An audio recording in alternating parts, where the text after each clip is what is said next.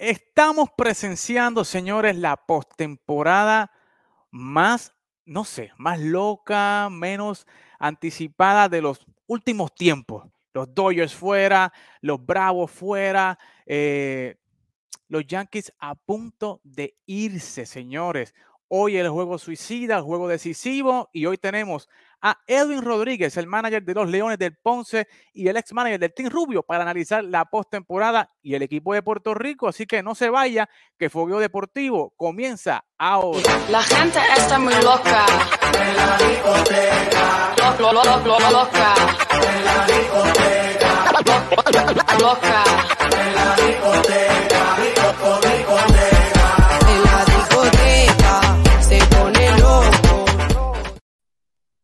Saludos y bienvenidos a todos esos fanáticos del loco mundo del deporte. Otro lunes más acá en su programa preferido de deportes y comentarios y los numeritos Fogueo Deportivo. Una ocasión especial, se viste de lujo el programa esta noche porque tenemos un invitado de lujo, señores.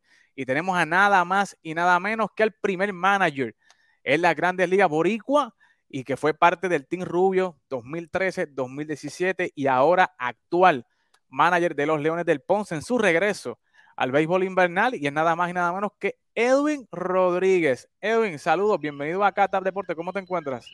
Saludos, bu- buenas noches a todos. Es un placer estar con, con todos ustedes. Aquí veo a un Philly, veo a un Yankee y otro que no tiene gorra, pero yo creo que es Yankee. Ese Eh, Yankee si no, si no, no, no, hubiera- no entrara en su casa. Así que saludos, a- saludos, a, saludos a todos. Eso es verdad. Y yo tengo la burrita de los Philly porque mi papá es Philly. O sea, yo- soy bostoniano, pero mi papá es Philly y obviamente, pues, nada, ¿sabes? mi papá está culeco. Es fanático Philly desde los tiempos de Mike Schmidt, eso por allá, tú sabes. Wow, esa es la crema. sí. escuchaba los juegos por radio y es cangrejero cuando jugaba Titi Benique y todo eso. Ah, él escuchaba los juegos por radio que los narradores describían a los peloteros, mide 5, 7, 180 Sí, sí. libras y todo, o sea, eh, las narraciones él las tiene ahí, o sea, un gran No, fanático no, muchachos. y de eso vamos a hablar ahorita, el béisbol invernal, Edwin, porque estoy viendo, ¿verdad? El resurgir de Ponce, hoy comenzaron las prácticas y me gustó, eh, vi, vi que estabas dando un video como un resumen de lo que haya pasado hoy y me gusta lo que está pasando en el béisbol, tanto en Ponce, en Mayagüez, Are- en Arecibo, yo espero que próximamente regrese a Arecibo, eh, Santurce, que está trayendo unos refuerzos eh, de luz, que quiero saber tu opinión, y Caguas definitivamente pues, está haciendo lo suyo para repetir eh, con el campeonato, pero Carlos y JR, bienvenidos acá a Fuego Deportivo, están los dos cruzando los dedos de los pies, cruzando los dedos de las manos, los brazos, las piernas, todos cruzados esta noche, ¿qué es la que hay? Estamos bien, estamos bien, todavía estamos bien. También. Yeya, ¿tú estás así de positivo como Carlos o tú estás... eh, mi corazón, mi corazón obviamente con los míos, pero este, yo siempre había dicho que a los guardianes había que comérselos con pique y han demostrado que sí, definitivamente. Bueno, a los guardianes no solamente, o sea, ya a los Phillies hay que comérselos con pique, a San Diego hay que comérselo con pique, tú sabes, y obviamente a los Astros, esos, esos Astros no importa si tienen bye o no tienen bye, esos muchachos, ese equipo es muy profundo, ese equipo es demasiado, demasiado muy profundo, demasiado muy, está a otro nivel. Así que conéctese con nosotros, dele like, dele compartir, que vamos a empezar el diálogo con Edwin Rodríguez, que ya, mire, ya se está conectando la gente. San Diego versus Cleveland, dice que es la serie mundial. Juan eh, González, eh, Manuel Trabal dice que hoy gana Cleveland. Eh, dice que Elio Torresola, que Houston es el campeón. Soy fan de Boston desde el 86, pero admite que Houston está, es que Houston está muy por encima. Houston está muy por encima. Y el título de esta noche es Cleveland y San Diego no es eh, una serie mundial eh, que la gente esté esperando, ¿verdad? Y puse ese título, obviamente, eh, por el escrito que dio Edwin Rodríguez, que por la razón principal que lo traigo aquí, que dio un escrito en las redes sociales, ¿verdad? Donde habla del nuevo formato de MLB, donde equipos, ¿verdad? Que han ganado más de 100 juegos, como los Mets, los Dodgers, los Bravos, eh, se fueron en primera ronda eh, dándole oportunidad, ¿verdad? Dice Edwin, lo cito, a equipos como los Phillies y los Padres con menos de 90 victorias en la regular que puedan ganar la Serie Mundial, ¿verdad? Y ahí Edwin tira las preguntas retóricas, ¿verdad? Para hacer el, el- debate, ¿verdad? Si verdaderamente se proclama el campeón de la Serie Mundial al mejor equipo, ¿verdad? Sería atractivo una, eh, una Serie Mundial entre San Diego y Cleveland, ¿sabes? Y estaba viendo un, mar de reacciones, ¿no? En, en las redes sociales y vi incluso, ¿verdad? Donde eh, gente eh, opinaba, ¿verdad? Que pu- pudiera ser, eh, y yo creo que el mismo Edwin estaba hablando en los comentarios, de que la asociación de jugadores y los equipos grandes, de mercado grandes, se quejen de este, de este nuevo formato eh, por, el, por el, ¿verdad? el formato del bye. Tres de los cuatro equipos que cogieron bye se han eliminado. Eh, no, dos, tres, bueno, no sé si lo van a eliminar, pero Eh. Todavía, dame break, que No, te voy a respetar. con calma. Te pregunto, ¿qué te llevó a, a- a escribir, a, a hacerte este planteamiento de, de este nuevo formato? ¿Tú estás de acuerdo con este formato o, o- o estás en contra del formato? Bueno, es, es que esta situación se veía venir, ¿sabes? Eh, cuando estaban en- negociando, recuerda que hubo un paro, un paro Sí. de, de- de la asociación y la Major League Baseball, donde la temporada empezó más tarde.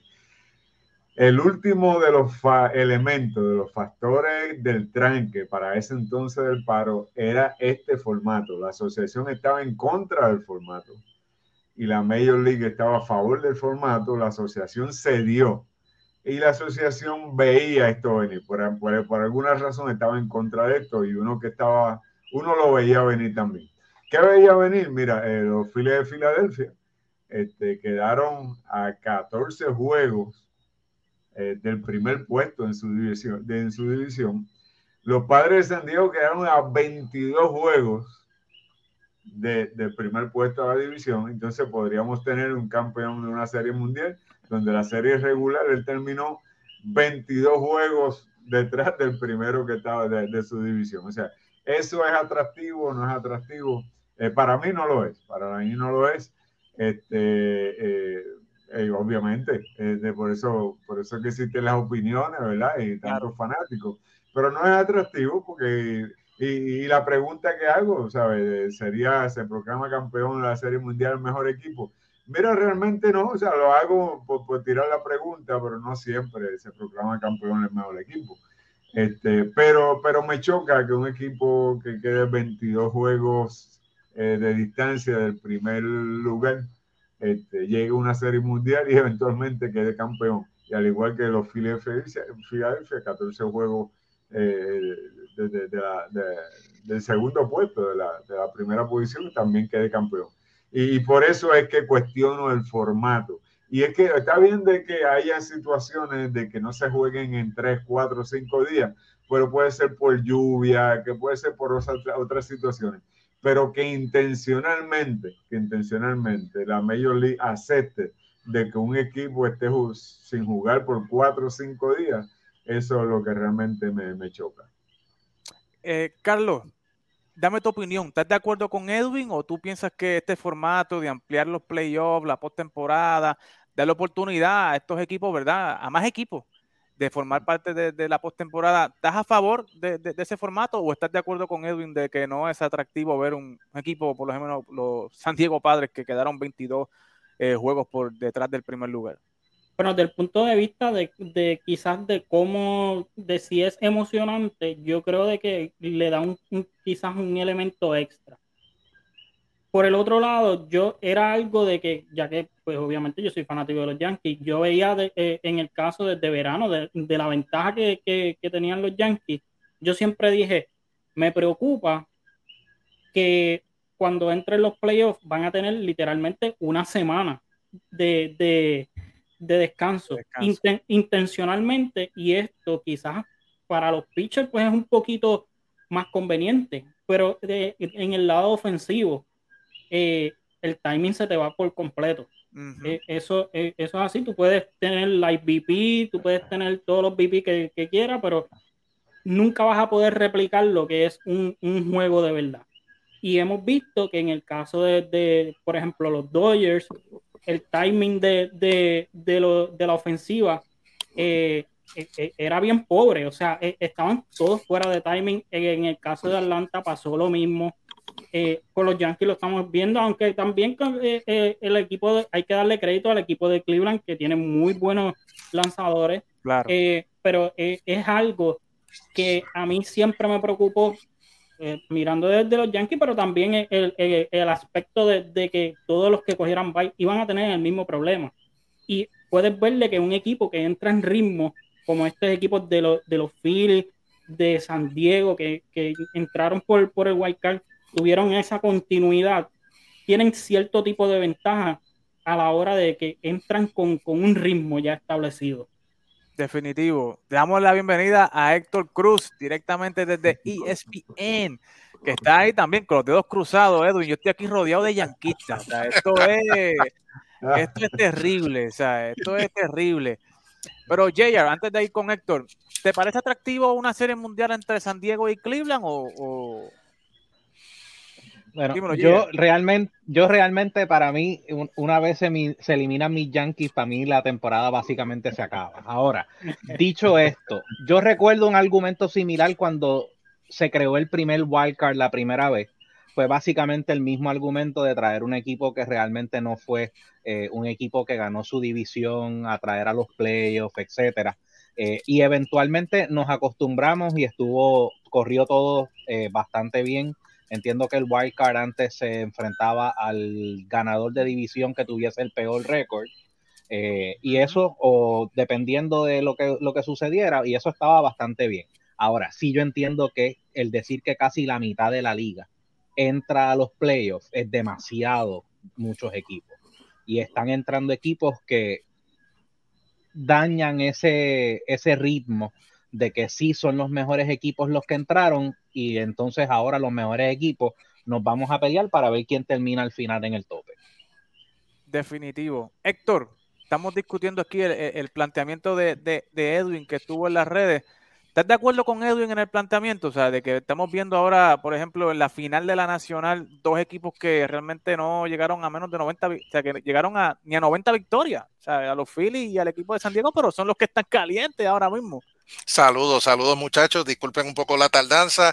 La lluvia que está cayendo para Nueva York la estoy sufriendo yo acá también en Connecticut. Está toda la zona noreste de la, del país, está bajo lluvia, así que pues no sé si se vaya a celebrar el partido esta noche. Mis saludos y mis respetos como siempre para Edwin, un gran abrazo desde la distancia y a todos los, los muchachos del panel. Pues mira, tengo que estar de acuerdo con lo que dice Edwin en el sentido de que se le da oportunidad a los equipos como los Phillies, los padres con menos de 90 victorias en la regular de llegar a la Serie Mundial. Eso no es consecuencia de este formato, porque eso ya pasó en el pasado.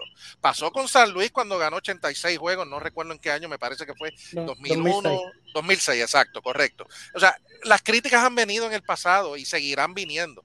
Y no hay formatos perfectos. Y en cuanto a en los play- este formato de playoffs no proclama, no, no le, no hace que gane la Serie Mundial el mejor equipo. Bueno, pero es que eso pasa en todos los deportes. Con cualquier formato, siempre existe esa posibilidad de que no sea el mejor equipo el que al final alce el, el trofeo de campeón. Siempre puede ocurrir que el que se calienta en el momento justo es el que llega a la Serie Mundial y la puede ganar. Eso pasa en cualquiera. Volvemos, no hay formatos perfectos. Todos los equipos estaban de acuerdo en este formato antes de comenzar la temporada y todo el mundo jugó bajo las mismas reglas.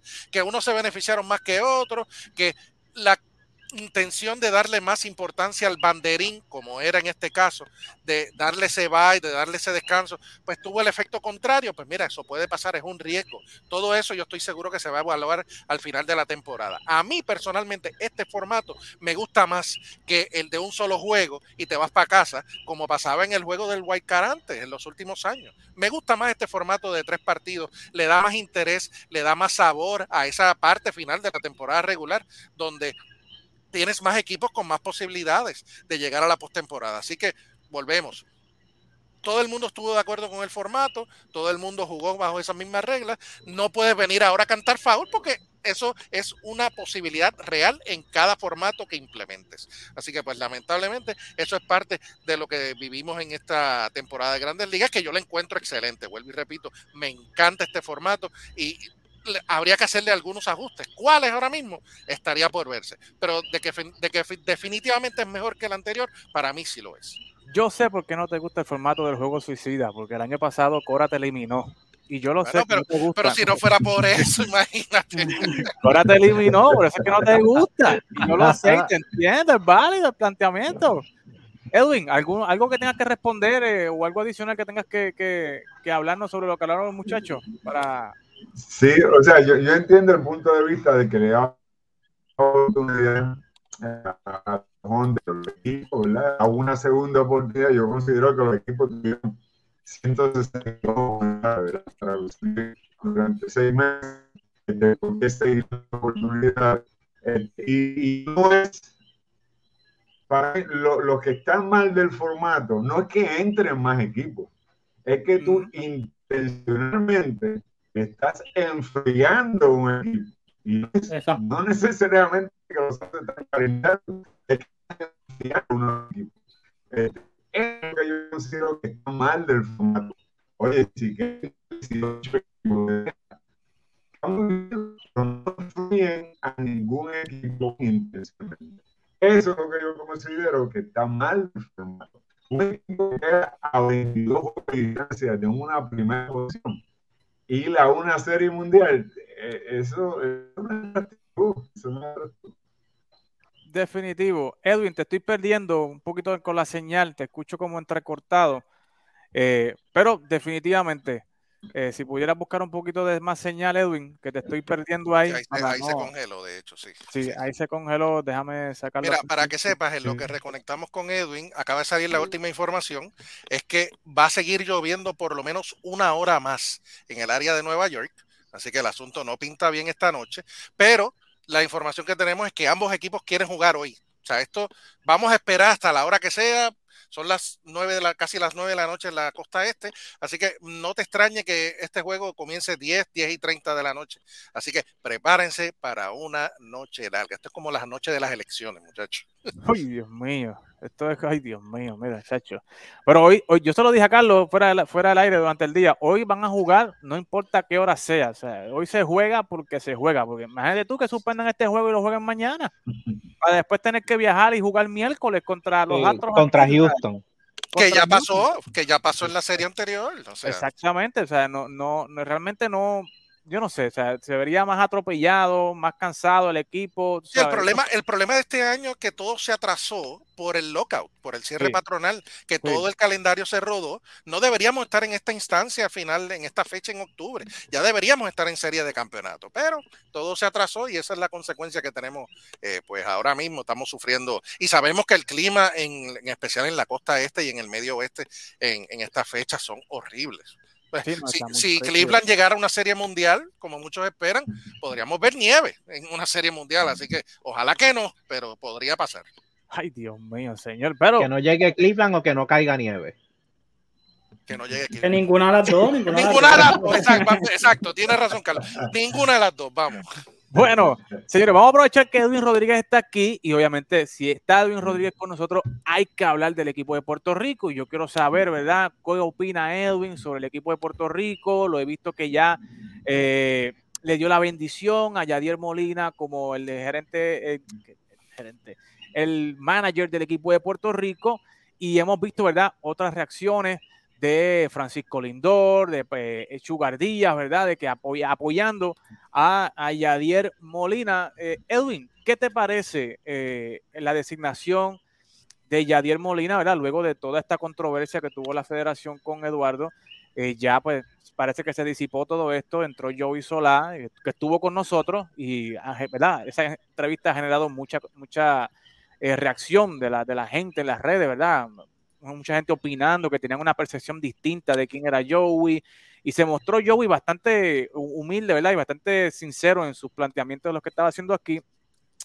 Eh, pero, Edwin, tú hiciste un llamado también a, que se hicieran las cosas bien, a la cordura, y luego eh, hablaste y apoyaste a, Yadier en este asunto. ¿Qué te parece todo lo que ha sucedido con el equipo? Y ahora Yadier está en Venezuela, ya está entrenando con los Magallanes.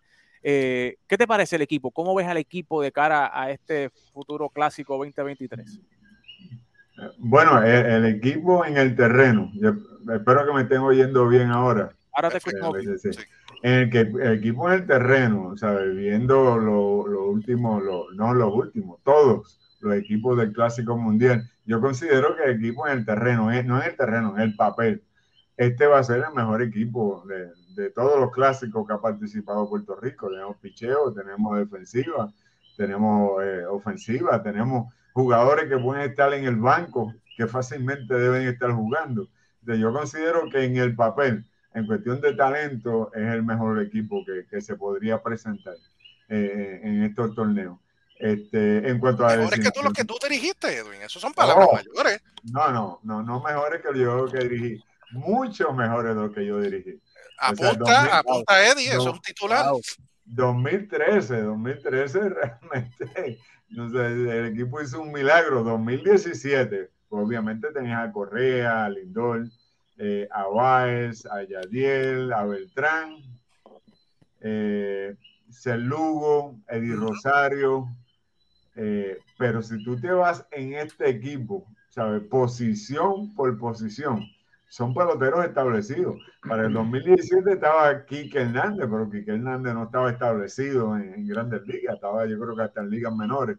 Este, pero si tú vas posición por posición de este posible equipo 2023, ¿sabes? Es mucho mejor que cualquier equipo del Clásico Mundial de las pasadas ediciones.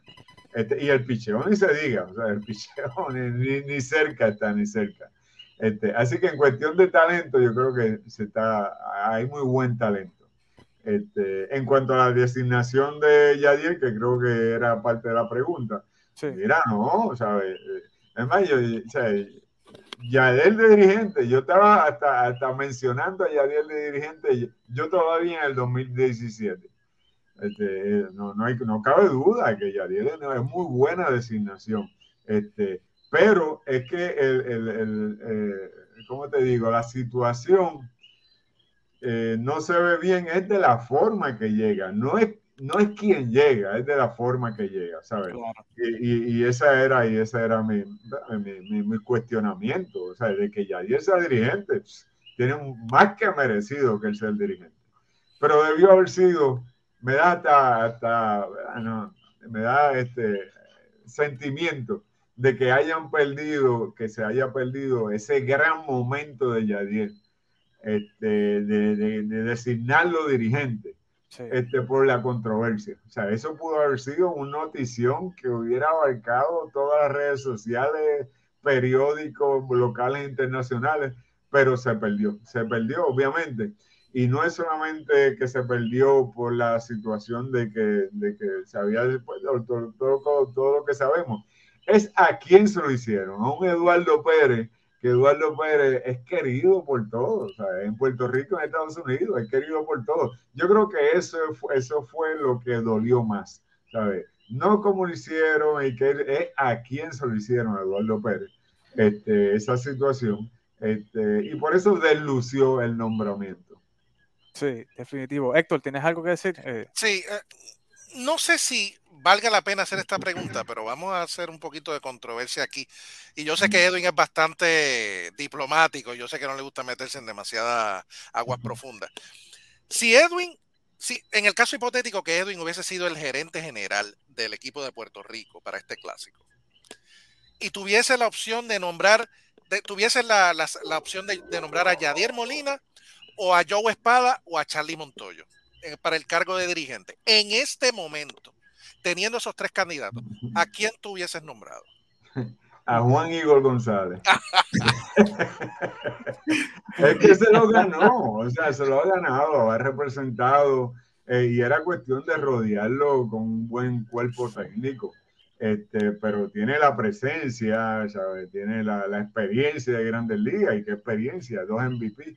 Este, y ha demostrado eh, que puede ganar internacionalmente y torneos cortos, que eso no lo dirige todo el mundo. O sea, no es lo mismo dirigir 162 que dirigir un torneo de, de 8 juegos.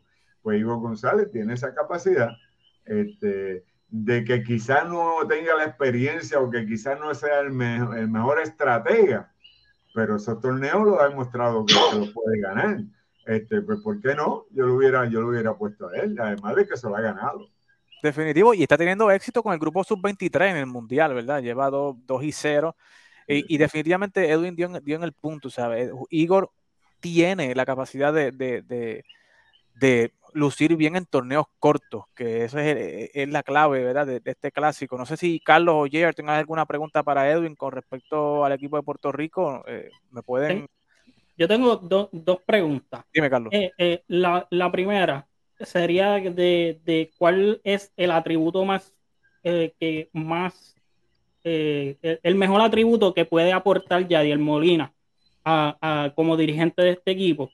Y la segunda es cuál es el reto más grande, eh, ya que pues tú tuviste la, la- la experiencia de dirigir en dos ocasiones, 2013, do- 2017. ¿Cuál es el reto más grande que presenta este torneo que puede enfrentar eh, Yadiel como dirigente? Bueno, el atributo es la, experiencia como, como ganador, donde quiera que vaya ¿sabes? El equipo, el equipo entra a finales, mira San Luis lo que hizo por tantos años. Y, el que diga de que, de que Yadiel no fue un elemento clave, esencial, en todos esos años de gloria de San Luis, pues realmente estaba desconectado, ¿sabes? O sea, él sabe cómo manejar un, manejar un juego, él tiene esos sentidos de ir más allá, de tomar unas decisiones certeras en un juego, como jugador, como jugador. Este, que pueda eh, transmitir ese conocimiento como dirigente a jugadores, esa es otra cosa y está por verse. Eso ni él mismo lo sabe, ni, no se ha podido comprobar. Eh, ¿Qué reto, qué reto tiene, me dijiste, Yadier o el equipo de Puerto Rico? Eh, eh, básicamente, que, eh, ya que tú tuviste la experiencia, vamos a, vamos a tomarlo así. ¿Cuál fue el reto más grande eh, en, en el formato de este torneo? Sí, son las restricciones. Eh, son- hay, hay, hay dos tipos de restricciones. Este, hay unas restricciones que, que presenta el torneo. El torneo te dice que la primera salida, eh, los lanzadores iniciadores no pueden sobrepasar 55 lanzamientos, la otra salida, pues otro tipo de lanzamiento. Eso lo presenta el, el- el torneo. Y hay otras restricciones que lo presentan las organizaciones. Ujú. Este, por ejemplo, los Blue Jays, cuando le dan permiso a José Berríos, ellos dicen, sí, sí, nosotros estamos al tanto de las restricciones del torneo, pero por encima de eso, estas son las otras restricciones de nosotros. Eh, por ejemplo, no, lo vas a lanzar cada cinco o seis días. Eh, un sugar, sugar días, eh, un sugar día, me hace el favor y no lo lanzas dos días corridos. Tienes que lanzarlo 25 lanzamientos el máximo, tienes que darle un día libre y el tercer día lo vuelvas. O sea, ese tipo de restricciones, las que presenta el torneo y las que presentan lo- lo- los equipos, las organizaciones, ese es el reto más grande. Ese es el reto más grande. Que tú como dirigente tienes que balancear, tienes que balancear porque si no cumples con uno de, uno de ellos es que, que, pues, te- estás rompiendo la, la regla del torneo. Otro es que al otro día te llevan, la organización te lleva el, jugador o el lanzador. O sea, ese es el gran reto del torneo. Jair, ¿tienes alguna pregunta para Edwin en este sentido del equipo de Puerto Rico? Sí, ya que dijiste eh, lo de los torneos cortos y saber manejar los torneos cortos, he escuchado esto de que los dirigentes cuando ya están en la tercera entrada, ya yo estoy pensando quién viene a batar en la séptima, octava, novena entrada, cuáles son las posibilidades, quiénes yo tengo disponible en la en, en- en- en el bullpen para que puedan entrar como relevista, si estoy atrás, quién yo puedo traer como un bateador, si tengo que hacer un pinch hitter o algo por el estilo. Eh, cuán complicado en el caso de un torneo corto es hacer todo ese análisis comparado con lo que es la temporada regular. Esa pregunta eh, vale 60 mil chavitos, muchacho. Eso es bien cierto. Durante un torneo regular, ya en la tercera entrada, por experiencia uno sabe que el 80% del juego, ya pa- de los juegos, de los juegos, se toma forma ya para la tercera entrada. Ya cuando te llega a la tercera entrada, tú sabes más o menos que va a ser un juego abierto, va a ser un juego cerrado, vamos a hacer un juego ofensivo, va a ser un juego de picheo, este, ya en la tercera entrada por lo regular. Pero este tipo de torneo cambia toda esa estadística. Entonces tú tienes que leer, leer qué tienes disponible, qué tiene el otro equipo disponible. No que tienes en el roster, es que tienes disponible. Porque no es que lo tengas en el roster. Este, y obviamente ese es otro monstruo. Por eso es que la preparación antes de cada juego es la clave, la, la preparación. No solamente eh, puedes trazar la estrategia eh, tuya, de tu equipo, sino de que puedes visualizar la estrategia del otro equipo. Eh, por ejemplo, la el, el otro equipo no tiene disponible su closer o su cero, pues ya tú sabes eso de antemano, este, por las reglas del juego. O sea, es, es un juego de ajedrez. Definitivo. Edwin, te pregunto, ¿estás de acuerdo con, estos, la, con la integración de estos jugadores nuevos como Strowman, como lo, eh, posiblemente un Riley Greene, un Von Grisham, un Jay Garrieta, que abiertamente ha dicho, ¿verdad?, que está ponderando, pensando, eh, y que ya Solano dijo, ¿verdad?, que está haciendo los trámites para que Santurce pueda, no sé, traerlo a, lanzar a, Puerto Rico. ¿Estás de acuerdo con esa integración de, estos jugadores de ascendencia puertorriqueña? Porque siempre he visto la resistencia, ¿verdad?, de- del fanático eh, a, este tipo de, de puertorriqueño, en especial con Strowman, ¿verdad? Después de lo que, de lo que hizo el clásico pasado, pero ¿cuál es la opinión de Edwin Rodríguez con, con la integración de Strowman, de Arieta, Von Grisham y estos muchachos que eh, tienen ascendencia puertorriqueña? Mira, este, me pueden tildar de lo que me pueden tildar, pero uno está curado de espanto, de espanto, ¿verdad? Ni ahora, ni antes, ni nunca estaré de acuerdo con esto. Este, yo creo que tenemos suficiente material aquí desarrollado aquí. Si tú ves el caso de un set Lugo, de un set Lugo, que se integró de una forma que no comía más que bacalaíto y alcapugia, ese tipo, ese tipo de integración, ah, o sea, cae bien, cae bien. Pero esos que caen de paracaídas por ahí, tú sabes, de momento saca la bandera, entonces, eso yo lo hubiera querido y lo estuve en el equipo, porque el equipo no era mío. El equipo era de Puerto Rico y el equipo era de los fanáticos. Claro. Y yo tenía que presentar las mejores opciones para Puerto Rico. Pero personalmente, no, yo, yo no estoy de acuerdo con, con nada de eso. Edwin, y rapidito una pregunta de seguimiento. La llegada de Strowman a Puerto Rico obviamente es controversial, ¿verdad? Porque se dijo en el 2017 y yo quiero saber tu opinión porque tú estabas, ¿verdad? Dentro de, de- de ese- la confección de ese equipo, de que en el 2017 Strowman iba a jugar por Puerto Rico. Eh, estaba decidido, ya se estaban a verdad, pero se tardó en algunos requerimientos de documentos y se tardó unos documentos que él tenía que presentar y en medio de ese, de ese proceso Estados Unidos como que picó adelante y entonces pues él eh, tiró el famoso tweet como que mami perdóname pero me voy con Estados Unidos. Eso fue real, ¿sabes? De que él ya había hecho un compromiso con Puerto Rico, eh, con ustedes y, y que luego, ¿verdad? Se tardó ese proceso de los papeles y, y Estados Unidos pues picó adelante o eso fue un bochinche de pasillo, Edwin? Realmente, o sea, yo, como no estaba yo de gerente general, que era Alex, yo no estaba al tanto de, de- de nada de eso. ¿sabes? Eso me enteré yo, quizás de la misma forma que se enteraron ustedes. Yo lo leí y dije, mira, de verdad, ok. Pero, pero en realidad nunca, nunca, nunca estuve al tanto de, de todo eso. Quizás sí, quizás no. Este, pero no lo creo, porque Alex Cora es bien metódico y él, si era cuestión de mover papeles y hacer gestiones, Alex Cora lo hubiera hecho. Así que no, no, no lo creo, no lo creo. Héctor, Carlos, Jayer, ¿alguna pregunta para Edwin con respecto a esto? o- No, no hay mucho más que añadir realmente. Lo que me, me- me gustó la explicación eh, a raíz de la, de la pregunta de JR de las estrategias, de cómo un dirigente ve el, el juego diferente a como lo ve uno en las afueras. No, porque mucha gente dice, ah, pero ¿por qué el dirigente no hizo esto? Ah, ¿por qué el dirigente no movió esta ficha? Pues ahí tienen la respuesta. El dirigente tiene como 800 escenarios en su cabeza y tiene que dilucidar cada uno de ellos en la marcha y es bien difícil hacerlo. Por eso es que él es dirigente y nosotros no.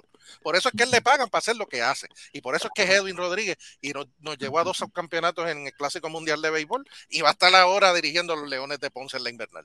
Definitivo. Y Edwin lo dijo, ¿verdad? Cuando, deci- cuando, le, cuando echó la bendición a Yadier de que lo importante era rodear a Yadier de un gran coaching staff para que entonces él se concentrara en el juego y el coaching staff pues pudiera tener esa, el conocimiento, ¿verdad? De quién está disponible, quién no, cuáles son las restricciones, hasta cuándo puede llevar Yadier un lanzador, o, etcétera. O sea, yo creo que, que es un buen consejo. Edwin, para dejarte ir, quiero hablar de- del béisbol de Puerto Rico. Hay mucho, mucha eh, eh, afición de que está muy pendiente, ¿verdad? La llegada de los Leones del Ponce, los movimientos que está haciendo Santurce, ¿verdad? Trayendo a, a Pablo Sandoval, trayendo a, a Didi Gregorius, eh, trayendo a Ronald Castillo. eh, ¿Qué te parece todo, todo, todo este movimiento que está viendo con el béisbol invernal en Puerto Rico? De que al parecer va a haber un gran, gran torneo competitivo en Puerto Rico. ¿Qué te parece eh, todo esto que está sucediendo para este año en el béisbol invernal? Sí, mira, bien, bien interesante. Obviamente, eh, esto es, una, es un macro. Más pequeño, igual que en Grandes Ligas. Ca- Cada uno de los seis equipos de Puerto Rico eh, tiene una filosofía de, de estructurar equipo.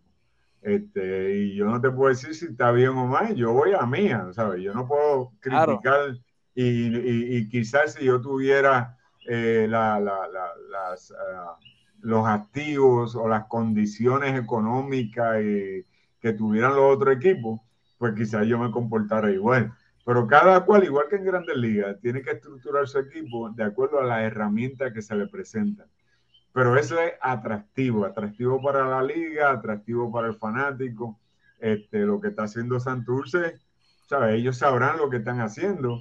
Este, Manny Colón, ese, ese muy buen amigo mío, trabajó muchos años con los Marlins. Ellos sabrán lo que están haciendo, al igual que Cagua, Cagua, ¿sabes? Por años ha establecido un, un núcleo de peloteros nativos tremendo, Mayagüez ni se diga.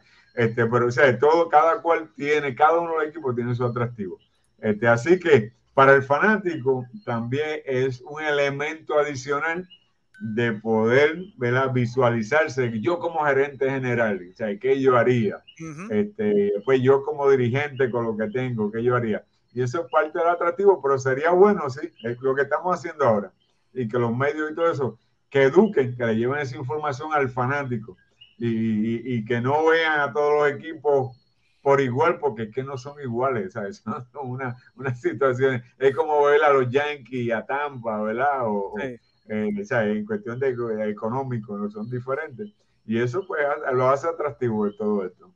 Héctor, JR, Carlos, una pregunta. eh, Yo lo último, eh, y estoy seguro que lo puedo decir por parte de todo el pueblo de Puerto Rico, gracias por es- eh, esos dos clásicos, gracias por llevarnos hasta la final, gracias por darnos tantos momentos de alegría que pues no se ganó el campeonato, es lo de menos honestamente, pero de verdad, de verdad que esos dos clásicos y, y que fueras el dirigente y ver el, el desempeño del equipo, incluyendo obviamente el dirigente, que es el que toma las decisiones, de verdad, de verdad que estoy seguro que lo puedo decir por el pueblo, gracias.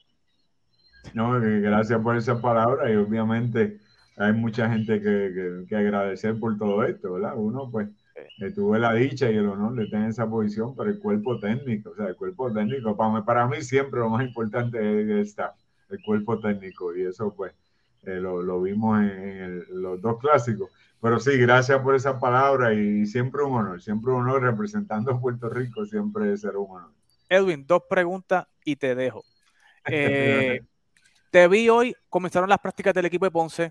Te vi hoy hablando en redes sociales de ¿verdad? la intensidad de la práctica, la energía que hay en el equipo. Eh, ¿Qué se puede esperar? ¿Qué, qué le puede decir Edwin Rodríguez al fanático de Ponce y al fanático de Puerto Rico? ¿Qué puede esperar el fanático de este equipo de Ponce, del regreso? Eh, con un coaching staff de primera, Edwin. O sea, yo no sé cómo tú pudiste reunir todo este, todo este corillo de gente eh, para rodear a estos muchachos. ¿Qué, puede esperar el, fanático del equipo de Ponce? Mira, yo, primero cuando la familia Misla, o Cam Misla y Yermila, me hacen el acercamiento y me dan mano libre, eh, yo me, me dieron la oportunidad de hacer lo que yo siempre de afuera, como que podía decir criticaba. Decía, pero ¿por qué tanto talento joven aquí y no nos concentramos en, en ese talento joven? De hecho, o sea, 10 importados, yo creo que son demasiado importados. Este, ¿Por qué concentrarnos en ese, por qué no concentrarnos en ese talento joven? Nos me da la oportunidad de hacer un, de, de, de empezar sin, sin parque y empezar sin, sin jugadores. Este, y, y cuando veo ese talento disponible que los, los Leones de Ponce podían adquirir, muchacho, para mí eso fue banquete, ¿sabes? Este, porque hay tanto talento y ese talento empecé a adquirirlo por medio del resultado de expansión Claro. este, y son muy buenos atletas, jóvenes, buenos brazos en la lomita, este, poder, velocidad defensiva, mucha energía. Y lo pude, se pudo, se pudo agrupar ese talento. Y es por eso que estoy tan entusiasmado por este equipo. Hoy fue la primera práctica, la primera práctica y una cosa es tú imaginarte el equipo, ¿verdad? Cuando todavía no lo ves. Y otra cosa es verlo en el terreno, un mismo ca- camerino, y, y verlos a ellos practicando. Yo, yo miraba a esos muchachos practicando y dice, eso era lo que yo tenía en mente.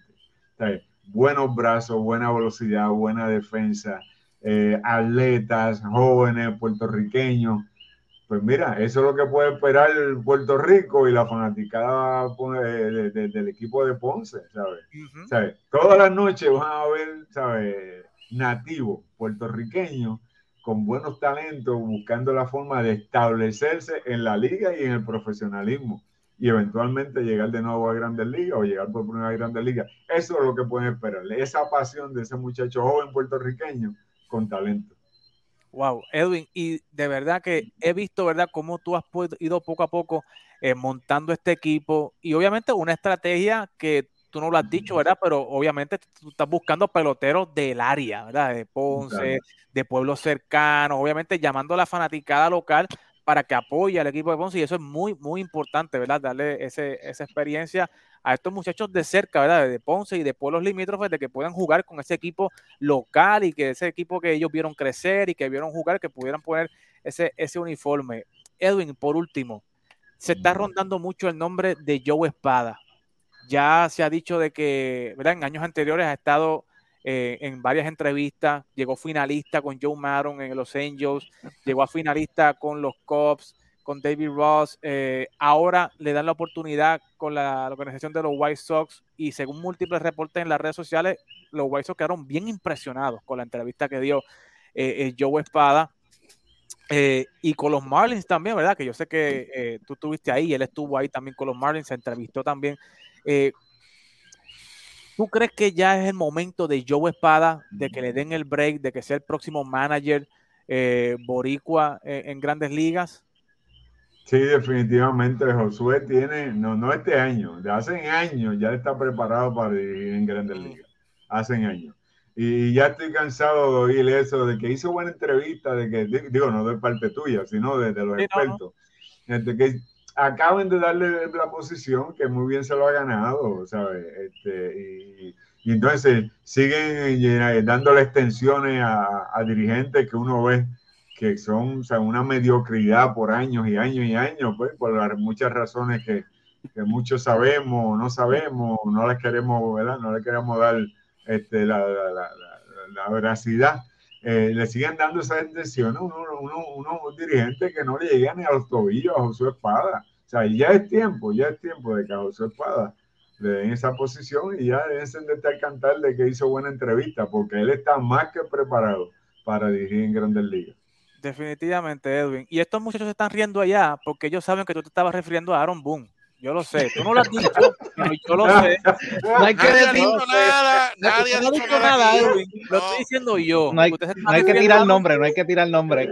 a Él, él hablaba, él hablaba y a mí no solamente, no sé por qué, me venía a la mente una sola persona. Edwin, Edwin no lo ha dicho, o sea, no, no me Nadie ha dicho. dicho Edwin no nada. ha dicho nada, lo estoy diciendo yo.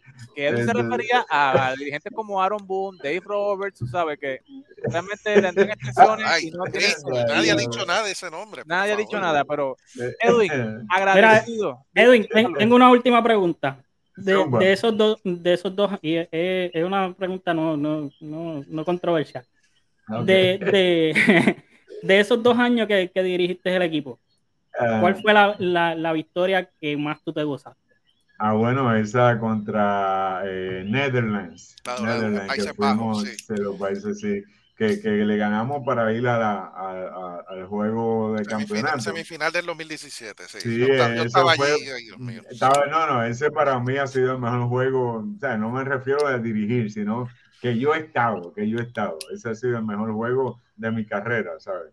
ver esas tensiones, esas pasiones, ese talento de parte y parte de los equipos, eh, que dicho sea de paso, ahí rompí la regla ¿verdad? y las restricciones porque, porque eh, Sugar Díaz no estaba supuesto a pichar ese día este, y no estaba supuesto a, lanzar lo que lanzó. Y, y Ricky Bone me decía detrás de mí, mira, este, no puedes hacerlo. Y dice, ¿qué van a hacer? Llevárselo, que se lo lleven mañana, olvídate de eso. Pero este juego, por ese juego había que ganarlo. Este, y, y los muchachos se lo merecían, el pueblo de Puerto Rico se lo merecía. Y como obviamente, como terminó ganando, pues mejor todavía, tú sabes. Sí, no, Así que ese fue el mejor juego que yo he estado eh, en, en mi carrera profesional. Si no ponías a lanzar en- a Edwin en ese juego, no podía ponchar a, a, a Valentín. pa- ese, Sí. ese ponche fue épico. no, Exacto, no, es que todavía los highlights del, del clásico, el torneo clásico, ese es uno de los highlights. Y de hecho, no sé si podía, no sé si podía seguir residiendo aquí en Puerto Rico. Si no yo, si no yo no hubiera tirado, tirado a Sugar Díaz, yo creo que hubiera tenido que mudar. sí, no, mucho y- más y- fácil, mucho más fácil poner la decisión en el, en el equipo que te llevas al jugador y o que yo no ponga al jugador y que entonces el que termina mal soy yo. Sí, Exacto. exacto. Yo estaba pensando, oye, pero si no traigo Sugar Díaz, ¿cómo yo voy a mudar de Puerto Rico? ¿A qué estado yo me iría? Y no, olvídate, olvídate, vamos a traer a Sugar Díaz, olvídate. Nadie, nadie te iba a creer la excusa de que el equipo no te iba a dejar Nah, no, olvídate de eso. no, y que ese día Sugar tiró dos entradas, ¿no? Eh, Sí, dio dos entradas. te digo, ellos no estaban supuestos a tirar dos entradas, ninguno de los cerradores ni de los cruces. No, No. estaba supuesto a eso por restricciones del equipo. Este, pero nada, me es mejor pedir, ¿verdad? Perdón. No, Que eso es así, eso es así. No, y, y ese turno con Valentín y después el doble play, o sea, la, la emoción de, de- de ese juego, o sea, se ve, era No, una cosa escalofriante, se le pagan los pelos a cualquiera y de verdad que... tú rompiste la regla de, de no usar los closers, de, de, de usar los demás, y yo la rompí en el palco de prensa. Yo fui fanático ese día. A mí por poco me votan del palco de prensa ese día. No, muchacho, ese hombre había que. No, y si, y si llega a ir por otra entrada, él no se hubiera querido salir. Y yo, No. yo, va, va a tener que salir. Entonces sí que me tengo que mudar de todo esto. Pero, sí, este, pero no, fue tremendo juego. Tremendo juego y tremenda pregunta, Carlos. Muy bueno. Edwin, para irte, ¿quién gana hoy, los guardianes o los yankees? Los Yankees van a ganar, fíjate. Ahí Los está. Yankees van a ganar. Le dices a Junior, ahora a tu papá que esté tranquilo. No sé si es hoy, porque no sé si van a jugar hoy, pero van a ganar. Van a, ya. Es como dice Terry Francona, dice, mira, prácticamente lo que él dijo, ya nosotros hemos llegado mucho más lejos de lo que yo creía que íbamos a llegar. Este, y yo creo que, que ya, ya, han- ya han llegado bien lejos, se lo han disfrutado. Este, yo creo que los Yankees deben, deben ganar, que, debe- que dicho sea de paso, quería añadirlo ahorita. Aaron eh, eh, eh, George es un ejemplo de la inactividad. ¿sabes? Los, los bateadores de poder salen de tiempo de coordinación más rápido que los bateadores de contacto. O sea, Sí. inactivo por cinco días. Ya vieron cómo lució George en Es esos primeros juegos. es muerte para, para ese ritmo de bateo, seguro. Sí. Definitivo. Edwin, gracias por estar con nosotros. Sé que te dije que eran 15 o 20 minutos, pero obviamente la conversación Buenísimo, entiende muy y- buena. Y gente conocedora del juego. Definitivo. Y próximamente yo voy a estar en Puerto Rico, Carlos también, así que pienso ir al parque, pienso ir a los juegos, así que nos veremos por ahí, nos veremos en el parque, Edwin. Gracias por estar con nosotros. Te aprecio, te aprecio un montón, pero criollos ahí, lo siento. Chévere, bien, bien, muchacho, un placer. Ahí lo tenían, Edwin Rodríguez, acá en Fogueo Deportivo. Wow, mucha, mucha, mucho statement, ¿verdad? Que dio Edwin. Eh, que vamos a Tacho, da, para dos horas más el programa, olvídate de eso. mañana y durante la semana, porque lo que ha soltado Edwin aquí fue candela, ¿verdad? Con el tema de los, de los Strowman, de los, de los ascendientes de Boricua, y que, oye, para Edwin este es el mejor equipo de Puerto Rico, el que va a presentar ahora mejor que el del 2013, mejor que el del 2017, así que son palabras mayores. Eh, El- yo creía que, que- que él me iba a decir, cuan- eh, de esa última pregunta, yo creía que él me iba a decir la victoria contra Estados Unidos en el 2013. Yo creía Así- que, que- que esa iba a ser la respuesta. Pero yo creo que la, la, la, la Sí, sobre todo porque esa, esa que tú mencionas, Carlos, veníamos de la dolorosa derrota del 2009, que fue la que nos dejó fuera de los semifinales. Exacto. Y, y sí, o sea, tienes razón, esa victoria en el 2013 fue súper emocionante, pero yo creo que yo estoy de acuerdo con Edwin. Esa, esa semifinal contra Países Bajos, Holanda, como le quieran llamar, Yo estuve allí, que- yo estuve allí, yo, yo Sí. sé, yo, yo Sí, sé porque yo estuve allí. de- de- definitivamente, como se lo dije, o sea, yo rompí reglas, yo eh, era el fanático número uno, yo paseaba para arriba y para abajo en ese parque de prensa, fue una cosa indescriptible. Yo nunca había estado en un juego tan nervioso como en esa, como en esa ocasión. Definitivo. Un saludito a Camil Jorge que se está conectando con nosotros desde YouTube. Eh, igual a, a- a Baseball on Fire. Eh, bendiciones a Maestro, a Edwin. Pero muchachos, antes de que llegue el, el- comience el juego de los Yankees, yo sé que, ¿verdad? Ni comienza. Si comienza, yo creo que va a comenzar. O sea, esto se va, esta gente va Yo- a jugar. mira, ¿tú quieres que yo te haga un estimado ahora mismo? Como estoy viendo en las redes, como me están enviando fotos de cómo va el asunto, Sí. mínimo 10 y media de la noche. Mínimo. Ok, ok, Y podría ser más. Así que, como se los dije ahorita, prepárense. Si lo quieren ver, va a ser una noche Yo bien. te voy a ser sincero, e- eso, eso es un problema para los dos lanzadores que, que iban a iniciar. Es para, para- es para todo el mundo el problema. Gane quien gane, tiene que arrancar en un avión para Houston. O sea, Sí, pero en, en el caso de hoy, de que, o sea, quizás el, el iniciador estaba programado, ok, para las 7 de la noche y todo este delay hasta las 10 de, de la noche, eh, como, como lo llaman, los lanzadores son eh, criaturas de, de hábito de hábito. Sí. claro. y, y eso pues lo- los puede afectar. Pero Bueno, por lo menos tomaron la decisión buena, que mucha gente ha estado criticando eso también en redes sociales, de, de que no comenzaron el juego. Ah, pudieron haber arrancado el juego y después lo paran. Eso hubiese sido peor, porque Sí. entonces ahí te saca de rotación los lanzadores y a romper a inventar por ahí para abajo con, con, lo- con el relevo. Y Sí, no. viniendo de cuatro días consecutivos jugando es mortal para esos brazos. Sí, es definitivo. Eh, yo creo que lo que están haciendo ahora es lo más inteligente y, pues definitivamente yo creo que yo sé que estos muchachos quieren jugar hoy para tratar de descansar mañana o, o, verdad lo más posible porque jugar mañana para salir de esa misma noche, llegar acá y enfrentarse a un equipo de Houston que está esperando aquí fresquecito, o sea, está, está complicado. Pero yo quería eh, discutir la, la, la, la eliminación de, de, de de los Dodgers, de los Bravos, pero yo creo que lo vamos a tener que dejar para la semana que viene. Pero eh, una, una, una de las. Pero seguimos esperando y seguimos discutiendo a ver si acá comienza el juego. Yo no tengo prisa, yo no voy para ningún lado. Sí, no, no, yo sé. Eh, pero podemos empezar con la, con la serie de que yo creo que es la más que se ha discutido aquí, además de la de los Dodgers y los Bravos, la mala serie que se tiró el dirigente de los Marineros del Seattle con el equipo de los Astros de Houston. O sea, eh, este Scott Survey, yo creo que para mí se colgó como dirigente en, esta, en esta serie. Y yo creo que, el- como decía uno de los analistas que estaba viendo durante el día, yo creo que el, ¿verdad? El ser la primera vez, lo de novato, ¿verdad? Se pagó en todas las áreas, ¿verdad? En el equipo de, de Seattle. Tenían los primeros dos partidos ganándolos ya después de la quinta entrada eh, y se deja ganar esos dos partidos. El primero específico, yo creo que desde, desde la derrota del primer partido, yo creo que ahí ya Seattle se había eliminado. Emocionalmente se veía el rostro de, la- de los jugadores, ya se veía con el, o sea, como dicen Es en que mi fue barrio, una con el derrota muy caído. dolorosa. Tenían ese Ajá. juego en el bolsillo, literalmente. Sí, Y, y darle un golpe de esa magnitud a Houston en su casa, abriendo una serie, hubiese sido duro. Y esta, esa serie se pudo haber ido a cinco juegos si Seattle ganaba ese partido. Fácilmente. Definitivo. Para mí era una de las series más interesantes porque son dos equipos que batean, dos equipos que tienen, ¿verdad? Buen picheo. Pero de verdad, Scott Surveys, yo no sé, él como que se dijo y se contradijo en la propia serie, ¿verdad? Donde, pues, no sé, trajo a, sacó a su cerrador para enfrentarse zurdo contra zurdo con Jordan Álvarez. Oye, teniendo espacio para eh, envasarlo, pues no lo envasa, lo enfrenta con Robbie Ray, le dieron, ¿verdad? El cuadrangular. Luego con Luis Castillo le dan cuadrangular nuevamente. eh, y luego en la próxima entonces lo, lo- lo envía a base. O sea, eh, si lo ibas a enviar a base, si lo enviaste a base después, lo hubiese enviado a base desde la primera, desde el primer juego, Héctor, ¿no Claro, es así? no, no, totalmente de acuerdo. Y pues eh, esas decisiones que acabas de mencionar y muchísimas otras, podríamos estar dos horas analizando todos y cada uno de los movimientos que hizo Scott Service en, en los tres juegos de esa serie.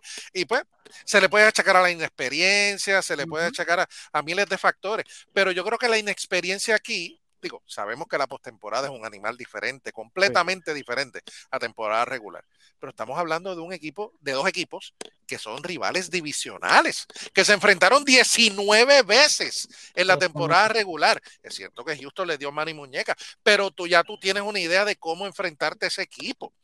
Y no me vengas tú a mí a decir, como bien tú señalaste ahora, de que esos, esos matchups de zurdo contra zurdo podría resultarte. No, que si la sabermetría, no, que si, que si el BABIP, no, que si el OPS. No, el, la postemporada es instinto, la postemporada es jugar con, con el ojo, es, es, otra cosa. No puedes ceñirte a lo que dice ciegamente la computadora porque te va a hacer pagar caro. Y ahí lo tienes. Definitivo. Carlos, nosotros habíamos hablado aquí de que si había un jugador que no podía matarte en esta serie era Jordan Álvarez. O sea, eso había que circularlo en el line-up. O sea, este hombre no me puede matar a mí. Que me mate Bregman, que me mate Jeremy Peña, Kyle Tucker, el que sea. Pero Jordan Álvarez no me puede ganar un juego a mí. ¿Sabes? ¿Cómo es posible que tú saques a tu cerrador? Que el cerrador, señores, tiene que sacar agua el que esté ahí. O sea, con, cuando tú tienes un cerrador, él tiene que sacar agua a derecho y a zurdo. Para eso es cerrador ahí. Eh, ¿sabes? Y tú teniendo la posibilidad de envasarlo y traerte a Bregman, que está caliente, pues, que me mate él, pero que no me mate, ¿verdad? Eh, eh, Jordan, ¿qué, ¿qué, te pareció, Carlos, el hecho de que cómo manejó Scott Service esta serie con los Astros? Bueno, para mí se colgó porque eh, encima de eso, los, eh, si tú, si él se va a dejar llevar por los números, los splits de, de el promedio de bateo del closer y de Robbie Ray contra los zurdos, el closer tenía, tenía menos, eh, le bateaban menos uh -huh. los zurdos que el mismo Robbie Ray. Así que empezando por ahí no hacía sentido. Como yo te había dicho la, la semana pasada, en, todos los, en todas estas series, tú siempre circulas a, a un jugador en el line-up, que este es el que, el que no lo cancelaron. Suspendido oficialmente, oficialmente ah. suspendido para mañana a las 4 y 7 de la tarde. Wow. Pero, ay, ay, que, Carlos, sigue se, ahí. Puso di, se puso difícil esto. Sí. sí. Eh, eh, es algo, eh, tú siempre se, eh, circulas a un jugador en, en el line-up. En el caso de los Yankees, tú no quieres que Aaron Josh te mate. En el caso de, de Cleveland, tú no quieres que José Ramírez te mate. En el caso de, de Houston, yo sé de que eh, hay un Alex Breckman en, eh, en el medio del line-up, pero con la temporada que, que, había tenido Jordan Álvarez y con lo caliente que él venía cerrando la temporada, ese es el jugador que tú no quieres. Y con lo que él hizo el año pasado en, lo, en los playoffs, tú no quieres que ese sea el jugador que, que te dé el batazo. Sí. Así no, que es, es, inconcebible. Definitivamente. JR, ¿qué te parece? Para mí, obviamente el MVP es Jordan Álvarez, pero si hubiese que sacar otro MVP, definitivamente tiene que ser Jeremy Peña. Para mí, Jeremy Peña jugó un papel importantísimo en esta serie, no solamente por el cuadrangular en el juego, en el doble juego que se jugaron en ese tercer juego. Eh, pero, ¿sabes? En el primer partido, si Jordan Álvarez no mete ese sencillo, no extiende la, la, la, la entrada y Jordan Álvarez no hubiese podido estar en el plato para uh -huh. conectar el cuadrangular. ¿Sabes? Y igualmente Jonathan eh, eh, Jeremy Peña estaba en base también cuando Jordan Álvarez conectó el cuadrangular en el segundo partido. Eh, hizo unas jugadas en defensa increíbles. O sea, este muchacho está ready y está ya poniendo su marca eh, en, en, en, la postemporada. ¿Qué te pareció esta serie y, cómo ves al equipo de Seattle o sea, para el año que viene? O sea, yo creo que Seattle aprende una gran, gran lección para el año que viene. Esperemos que sí, eh, no es por verdad seguir tirándole puños al, caído, ¿verdad? Pero eh, habíamos hablado ahorita con Edwin de, de, los dirigentes que no se merecen estar, y no es que tal vez Scott Service no se lo merezca, pero eh, tú sabías, yo sabía, todos sabíamos que al único bateador que tú no, al único bateador que tú no le puedes lanzar eh, es a Jordan Álvarez, y por X o Y razón, Service no sabía que ese no era al que no le podías pichar. So, honestamente, cuando yo lo vi la jugada, yo, que- porque tú le estás pichando, o sea, tienes la, eh, aunque, aunque estuviese hombres en primera y segunda, si tienes la tercera base abierta, tú le das la base, porque tienes una base abierta. Que me, que me mate, ya, que me mate el, ajá, que me mate el próximo, que me mate el próximo, pero este tipo no me va a matar. Todos lo sabíamos, pero por alguna razón Service no lo sabía. Eh, y de verdad, no, nuevamente, no es por querer seguir eh, da- metiéndole puños al caído, pero eh, no es fácil ver esa, y definitivamente, o sea, ellos tenían el juego en el bolsillo, se veía que le iban a dar un golpe duro a los Astros, que eso era lo, que, lo más impresionante porque no empezaste con Castillo, venías con Castillo al día siguiente, tenías ya este juego casi seguro, tenías la oportunidad de ganar con Castillo al día siguiente, tenías la real oportunidad de sacarle los primeros dos juegos a Houston. Y cuando, eh, cuando eh, Jordan Álvarez dio el batazo, ahí se le fue el corazón, ahí se le fue las esperanzas, ahí Sí, ellos tiraron la toalla y dijeron esto se acabó. Sí, no, y, y realmente si tú querías jugar, ¿verdad? Con esto de zurdo contra zurdo, sea, como dice Jared, o sea, tú tienes una base abierta, dale la base a, Jordan y fájate derecho contra derecho con Breckman y tu cerrador, que te ha funcionado durante toda la temporada, sea. Pero, señores, eh, como dice Héctor, siguiendo mucho la computadora, se llevó el palo Seattle aquí, cuando pudo haber dado una gran... Es que lo hemos, lo hemos visto, lo hemos visto. Es que quisiera hacer énfasis, que la gente entienda que la postemporada es otra cosa. La Sí. postemporada es un animal completamente diferente. Lo hemos visto, lo vimos en esa serie, lo vimos cuando los Reyes perdieron hace dos años, lo hemos visto en infinidad de ocasiones. No puedes confiar ciegamente en la postemporada en una computadora. Para eso tú estás ahí, para tomar decisiones, para irte con los matchups, con el instinto. Tú tienes que jugar como jugaba Maco. Olvídate del libro, lo tiras para buen sitio y vamos a ver para encima. Y así es que te sale la jugada. No, no, no puedes confiar en lo que te dicta una máquina. Definitivamente. Pero hablando de sorpresa y de otro monstruo, señores, el equipo de los Phillies cogió al ahora Carlos era el más defensor de Atlanta hasta que se eliminó Héctor. O sea, ya no, no, ya esto, Carlos dice, no, no, ese era mi equipo para llegar allá, pero no, yo soy Yankee, yo con los bravos, yo no tenía nada, simplemente que me caían bien. Pero, eh, oye, No se este podían equipo- eliminar los dos. Por mí se hubiesen eliminado los dos. Yo no tenía problema. eh, yo no sé, pero realmente el, el- el show que montaron estos tipos de, de los Phillies eh, fue impresionante. O sea, yo creo que eh, sea, 24, no tenía mi nota, 24 carreras en cuatro partidos, 36 imparables. O sea, definitivamente estos bates se activaron y el picheo de Atlanta se cayó, ¿sabes? Max Fry se cayó, eh, el bigotito se cayó, Charlie Monto se cayó, ¿sabes? Al parecer, ¿sabes? realmente, y yo vi a Atlanta, no sé si ustedes, ¿verdad? Se lo dejo ahora a Héctor, yo no sé ustedes, pero yo vi a Atlanta como atemorizado jugando en, en Philly, con la presión que había en Philly. O sea, no los vi cómodos. Héctor, ¿tú viste lo mismo que yo? O, o- Es que ese estadio, ese estadio impresiona, ese estadio intimida. yo esta, la fanaticada se mete, ese estadio es compacto, la- la- están encima de los jugadores todo el tiempo. Yo he estado ahí en postemporada y la presión se siente, se siente y es de verdad. Y yo tengo esa misma impresión que, que tú acabas de mencionar. Atlanta se intimidó al llegar a, a- a ese, a esa instancia con los Phillies de Filadelfia y pues en mi barrio lo que hicieron fue que le pasaron el rolo realmente. Eso no les dieron chance a nada, literalmente. Y hasta ahí llegaron los campeones. Que todos decíamos que tenía mejor material que el año pasado y en el papel era así. Y ganaron la división, se la quitaron en el último día a los Mets. Y eh, hicieron esa parte, la cumplieron. Pero la realidad es que en la postemporada se anularon por completo.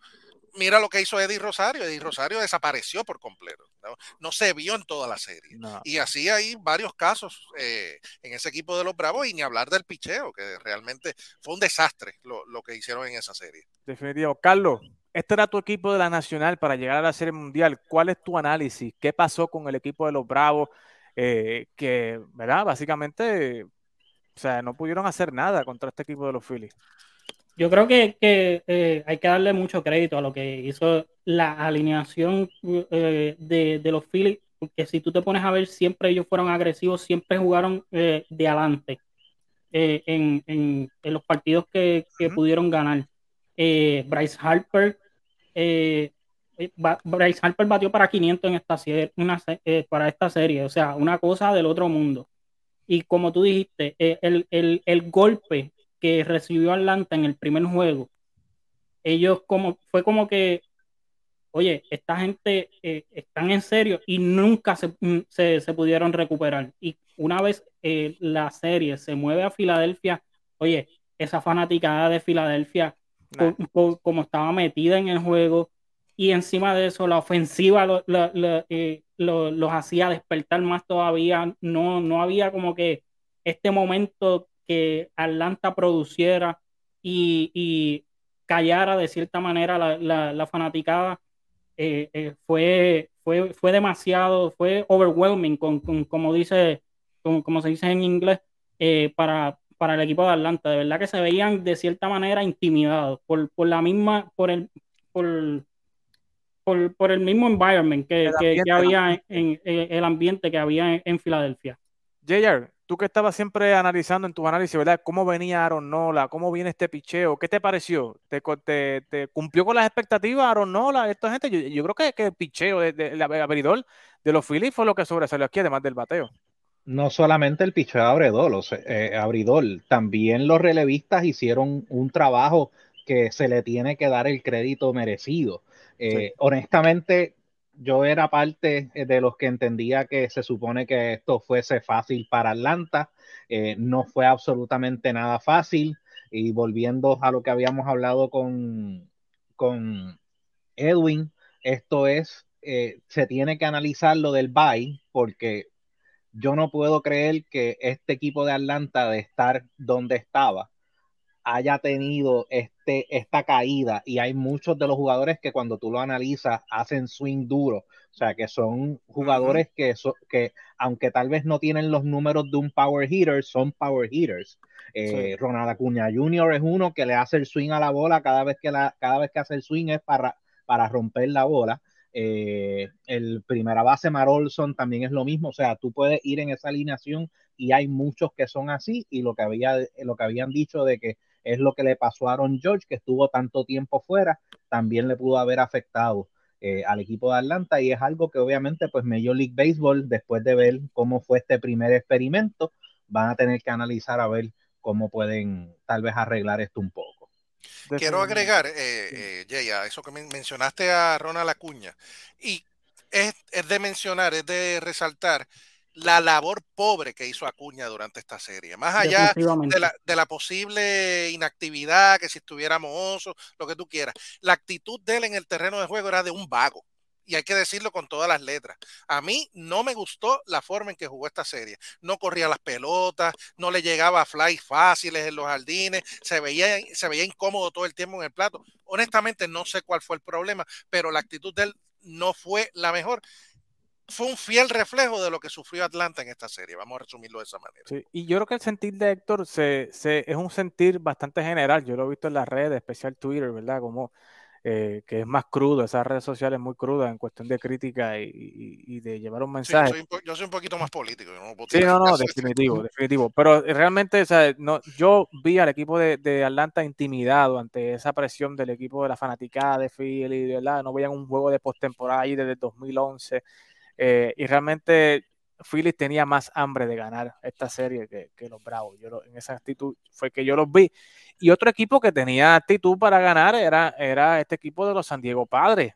O sea, este equipo, señores, hizo, hizo los cambios a mitad de temporada y como que se vio tan valiente. O sea, Josh Hader no se veía bien, eh, Juan Soto no tuvo la mejor temporada, Josh Bell se apagó desde que llegó allí a, a San Diego, pero señores, o sea, llegó octubre y se activaron esta gente, o sea, pare- al parecer hicieron clic en el momento correcto en el equipo de San Diego y, y todo, todo, todo ha cuadrado, ¿sabes? Josh Hader está por la goma, el picheo abridor está por la goma, el bullpen ni se diga, eso está lock in, ese bullpen está lock in y Machado, señores, yo lo dije aquí, Machado estaba en set de venganza contra el equipo de los Dodgers y lo logró, eh, tumbando al monstruo de las, no sé, nueve cabezas, porque este equipo de los Dodgers ¿sabes? tenía Freddie Freeman MVP, Ma- eh, Mookie Betts MVP, Tria Turner, no sé, el mejor, el mejor agente libre. Mucha gente dice que va a ser el mejor agente libre ahora mismo. ¿sabes? Tú tienes un Bellinger MVP, Clayton Kershaw, sea, mano, o sea, este equipo no se sabe qué más añadir, Carlos, ¿sabes? Y realmente yo no sé si fue la, la falta de Walker Bueller que le pasó factura a este equipo, o yo no sé si es que ya Dave Roberts como que debe, debe le está pasando factura, ¿verdad? Los tantos años que lleva con este equipo, el desgaste, eh, debe, no sé, aunque yo sé que se dijo que, se iba, que regrese el año que viene, pero eh, Carlos, ¿qué te pareció la, esta serie de San Diego y los Dodgers? Sea, una cosa, o sea, el hecho de que Machado pudiera vengarse de los Dodgers para mí es suficiente. Yo creo que eh, eh, esto que están haciendo los padres es la consagración del liderazgo que, que tiene Machado Sí. en este equipo. Yo creo que, que eh, él en un momento de la temporada, creo que fue para la última serie que jugaron contra los Dodgers, él dijo que no, que a él no le importaba cuántas veces eh, los Dodgers le habían ganado en la serie regular, que él sabía de que cuando llegaran los playoffs, eh, él, él iba a su equipo y que se los iban a ganar. Usted sabe que él habló y él y, y cumplieron, Sí. porque durante toda la serie los padres se vieron como el mejor equipo, durante toda la serie. O sea, fue un dominio. Yo sé que la serie se acabó 3 a 1 porque eh, los Dodgers ganaron un, un juego, pero a- eh, aún así lo que se vio fue un dominio. El bullpen, como tú mencionaste, no permitieron ni una carrera. Y en todos los playoffs solamente han permitido carrera en un solo juego. En el segundo juego de, de- la serie contra los Mets, en el único juego donde el bullpen de San Diego ha permitido carrera. En más ninguno. Eh, Juan Soto se está viendo mucho mejor en, en el plato y eso es, eso es preocupante ahora pa- entrando a la serie con los Phillies. Lo- los swings se están viendo mejor, el contacto se está viendo mejor. Josh Hader eh, es el Josh Hader que, que conocíamos de, de Milwaukee. Do- dominante. Definitivamente. Héctor, ¿qué te parece eh, esta eliminación temprana de los Dodgers y, y realmente cuál tú crees que fue el factor para que los Dodgers no pudieran avanzar con este mega equipo que tenían los Dodgers? Se llama Dave Roberts. Eso es lo único que te voy a decir. Ese es el responsable número uno de la eliminación de los Dodgers de Los Ángeles. Los Dodgers ganaron en el 2020 la burbuja porque era una temporada corta. Pero en una temporada de 162 juegos, Dave Roberts no gana una serie mundial. No la gana. Y lo mismo lo digo de Aaron Boone y lo mismo digo de Buck Walter y lo mismo digo de Joe Girardi. Joe Girardi ganó en el 2009 a pesar de, de, de su de su de, de cómo su de cómo manejó ese equipo de los de los Yankees. Ese equipo lo dirigía yo y ganaban en el 2009. Son entre todos los echas a una licuadora y no sale un manager.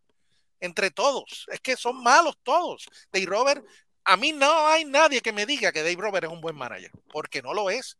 Dirige malo, dirige pésimo. A pesar de él, ganaron 111 juegos esta temporada.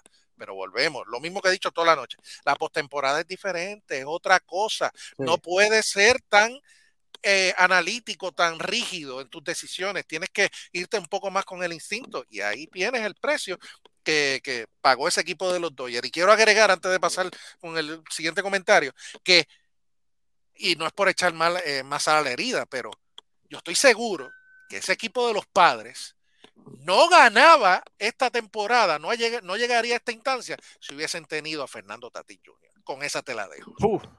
Bueno, Cheya, te paso la papa caliente. ¿Qué tú crees de esta serie? Y, y- y dame tu opinión de los Dodgers. Bueno, esta es la, la diferencia básicamente en tu ver un equipo que tiene un capitán y probablemente tiene hasta dos, porque Manny Machado y Juan Soto, los dos son dos, eh, cuando Juan Soto estaba en los Nationals, básicamente Juan Soto era eh, joven, pero le traía esa vida a ese Mm. equipo. Eh, yo lo que estoy viendo de los Dodgers es para aquellos eh, que está arriba y abajo mío, fanáticos de los Yankees, yo lo que veo es cuando a los Yankees le dio con querer gastar dinero y traer un montón de estrellas, el tú tener el equipo lleno de, de estrellas no te hace ganar. Y los Yankees ya eso durante los años 2000 comprobaron que eso era así. Por tú traer un montón de estrellas y tener un equipo del juego de estrellas no significa que tú vas a ganar. Eh, y lo otro, eh, también se me están pareciendo a los Bravos de Atlanta de los 90, que siempre llegan a los playoffs y cuando le dicen que los playoffs llegaron, le empiezan a temblar las piernas y solamente han ganado una sola vez. Y es correcto, o sea, yo creo que mucha gente ha hablado, ¿verdad? De, yo creo que para mí ya de, Robert está desgastado en este equipo, o sea, y llega un momento en que los managers se desgastan y, ¿verdad? Y tiene que venir a un refresh, algo nuevo, ¿verdad? Y yo creo que, no sé si los, la, la gerencia de los Dodgers no se ha dado cuenta o es que, no sé, Dave Robert los está durmiendo con el cuentecito ese de él, eh, que habla muy bien, ¿verdad? Y es un buen comunicador, pero, o sea, realmente yo no sé porque vienen el año que viene, pero ¿qué puede mejorar ese equipo, Carlos? ¿Sabes? Pues, ¿Qué puede mejorar? O sea, ¿qué mejor tú puedes traer una primera base mejor que Freddie Freeman? ¿O qué mejor segunda base tú puedes traer que ¿Qué puede mejorar el manager? ¿O qué mejor tria, qué mejor este campo corto que Tria Turner, tú sabes? Pero, o sea, tú- eh, estoy analizando eh, sabiendo de que Robert se queda ahí. ¿Sabes? No, Lamentablemente. lamentablemente, o sea, que, que tú puedes cambiar, o sea, realmente este equipo no se puede cambiar nada porque, o sea, todo, todo- toda, esta gente juega bien, sea, son, son buenos peloteros. eh, eh, está todo en, en- en lo que esto le está diciendo. Eh, en la postemporada es básicamente los X y 0. O sea, las, las estrategias y, y cómo tú vas a manejar ciertas, ciertas situaciones del juego, no dejándote llevar por el libro que te están dando, sino por, por lo que tú estás sintiendo de juego. O sea, puede ser de que en ocasiones, como pasó, eh, mira, mira, mira el mismo ejemplo de Seattle quizás eh, por el libro te dice de que zurdo contra zurdo es, un, es, el mejor matchup que, que, que tú tienes. Pero tú sabes, de, eh, tú sabes cómo está la situación de juego, tú sabes el, el, el, el, el feeling que, que, hay en el juego, pues tú no, tú no deberías de entonces, y tú conoces cómo, tú conoces a tu pitcher. Oye, a Robbie Ray fue el, el agente libre de ellos, grande, que firmaron y ni siquiera inició un juego en, en esa serie. Así de mucha confianza le tenía. Si tú sabes to- todas esas cosas, no te dejes llevar, eh, lleva eh, por el instinto. Exactamente. Así que, señores, lección para esta noche, como dice Héctor, la postemporada es un monstruo distinto. Si usted no se acordó de nada de lo que dijimos esta noche, acuérdese de eso, llévese eso. El, el octubre, la postemporada es un monstruo distinto. Héctor Cruz. Así que, señores, eh, lo más reciente, el juego de los Guardianes y los Yankees suspendido esta noche. Mañana regresan a las 4 y 7 de la noche eh, para estar- terminar y viajar. Y mañana, a y Houston. mañana también es el juego 1 de la serie de campeonato de la Nacional. Va a ser a las la 8 y 3 de la noche. Correcto, Filadelfia en San Diego. Así que, pues, definitivamente. en vez de un juego, vamos a tener dos mañana. Correcto. Y yo no sé por qué. Yo, yo pensaba que este juego, si lo iban a suspender, podía ser bueno para que empezara a la una de la tarde. Yo no sé. Se acabara temprano y tuvieran más tiempo de viajar, descansar.